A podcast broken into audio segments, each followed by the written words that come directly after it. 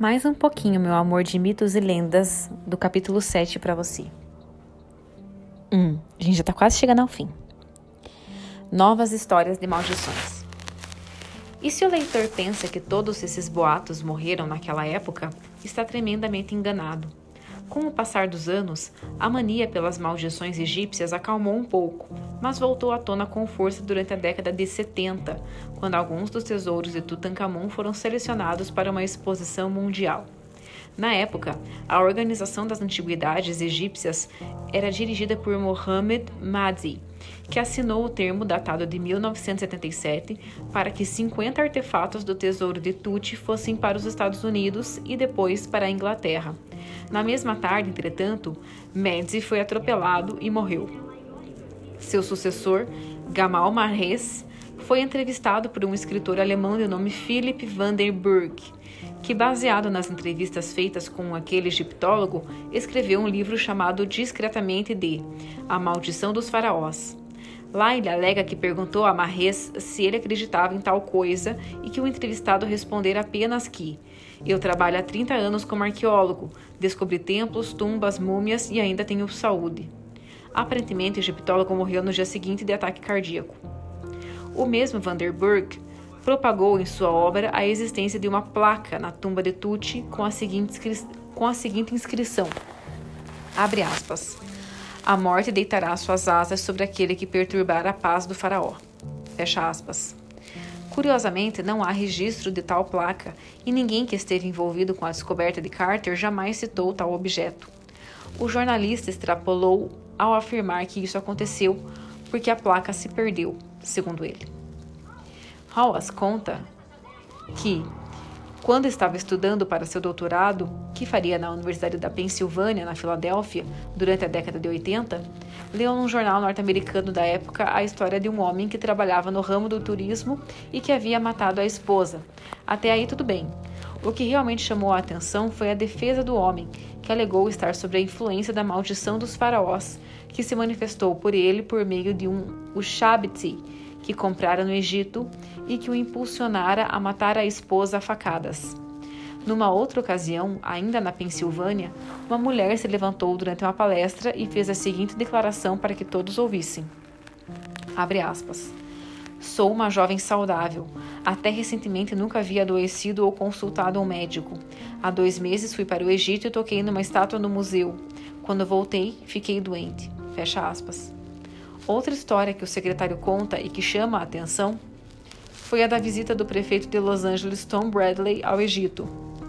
Na ocasião, Hawes o levou para ver as pirâmides porque, na época, estava sendo realizada uma obra de restauração na Esfinge. Bradley quis subir, na quis subir e Hawes disse em, tom de, disse em tom de brincadeira que toda autoridade que chegar ali perderá seu cargo.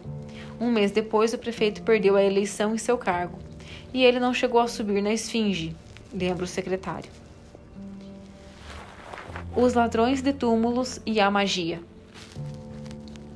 Os egípcios, como vimos nos capítulos anteriores, acreditavam que o mobiliário de suas tumbas ajudava seus Ba a retornarem para o mundo dos vivos. Por isso, colocavam pinturas e estátuas no local. Também acreditavam que os mortos tinham poder e influência sobre os vivos, o motivo pelo qual escreviam cartas pedindo ajuda aos falecidos. Essas cartas eram deixadas nas capelas ligadas às suas tumbas, e algumas chegaram até nós. Uma, por exemplo, é de uma mulher que pede ao marido que ajude na recuperação da saúde de uma criada. Outra de um homem para sua esposa morta, pergunta por que ela o deixou e que ele se sentia infeliz por viver sem ela. Então não é de se espantar que a preocupação egípcia com os túmulos fosse grande além das pilhagens que aconteciam não apenas nos túmulos reais, mas também nos dos altos dignatários e mais tarde nos das demais pessoas, havia um enorme comércio de objetos saqueados no mercado negro. Enfim, os roubos de túmulos eram uma praga que os egípcios não conseguiam controlar, mesmo que se esforçassem para tanto. Muitas armadilhas foram tentadas para deter os ladrões. Por exemplo, os sarcófagos com as múmias eram depositados ao fundo de poços que eram posteriormente preenchidos com pedras e entulho. Esses poços eram muito compridos, como a testa Hawass, que conta sobre um que conta sobre um deserto em Saqqara com nada menos do que 18 metros de profundidade. Porém, os ladrões conseguiam entrar das maneiras mais surpreendentes. Por exemplo, no poço citado por Hawass, havia indícios de entradas dos ladrões que escavaram em meio ao entulho até o fundo. Ele conta, abre aspas, em alguns casos, os ladrões partiam do fundo de um poço e cavavam um túnel interligando-o a outro. A precisão com a qual alguns desses túneis eram cavados revela que os saqueadores sabiam exatamente onde estavam e, e pretendiam chegar. Provavelmente muitos desses ladrões eram as mesmas pessoas que trabalhavam nas construções das tumbas. Fecha aspas. Curiosamente, as tumbas reais não possuíam inscrições com maldições. Os reis tinham, na verdade, outro tipo de proteção, como guardas e sacerdotes que vigiavam as pirâmides dia e noite. As entradas e corredores internos eram bloqueados por grandes lajes de granito, como as encontradas em várias pirâmides, não só nas de Gizé. Um caso já citado aqui foi o da pirâmide da rainha Heteferes, a mãe de Khufu, quando foi descoberto por um arqueólogo em 1925, o local estava cheio de apetrechos funerários, mas não havia um só sinal da múmia da rainha, que se supõe estar em algum outro lugar ainda não confirmado. Há quem acredite que a múmia foi vítima dos ladrões, que a despedaçaram em busca dos amuletos e joias que eram embrulhados com os corpos mumificados. Porém, o debate sobre a existência ou não de uma maldição antiga continua. Hawaz mesmo já foi testemunha de que algo da magia dos egípcios ainda pode estar rondando as velhas ruínas. Em Túnel Gebel, nome atual do, do local conhecido na antiguidade como Hermópolis, Hawaz conta que estava em seu escritório quando um casal bem vestido chegara para visitar o sítio arqueológico. Ele era um médico e ela formada em comércio. O secretário os convidou para um chá e ficou sabendo que eles estavam lá porque eram casados há oito anos e não haviam conseguido ter filhos.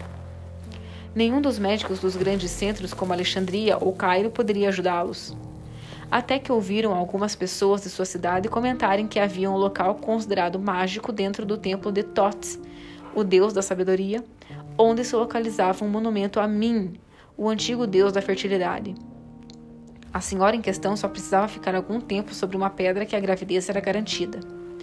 É claro que Hawass não acreditou naquilo e ainda tentou ser, censurar o médico por entrar nessa conversa. Porém, para seu espanto, o homem não só confirmou que acreditava, como pediu para que ele mostrasse o local. Embora achasse aquela conversa sem pé nem cabeça, o secretário chamou o chefe dos guardas e pediu para que o casal fosse levado até o local que queriam tanto ver.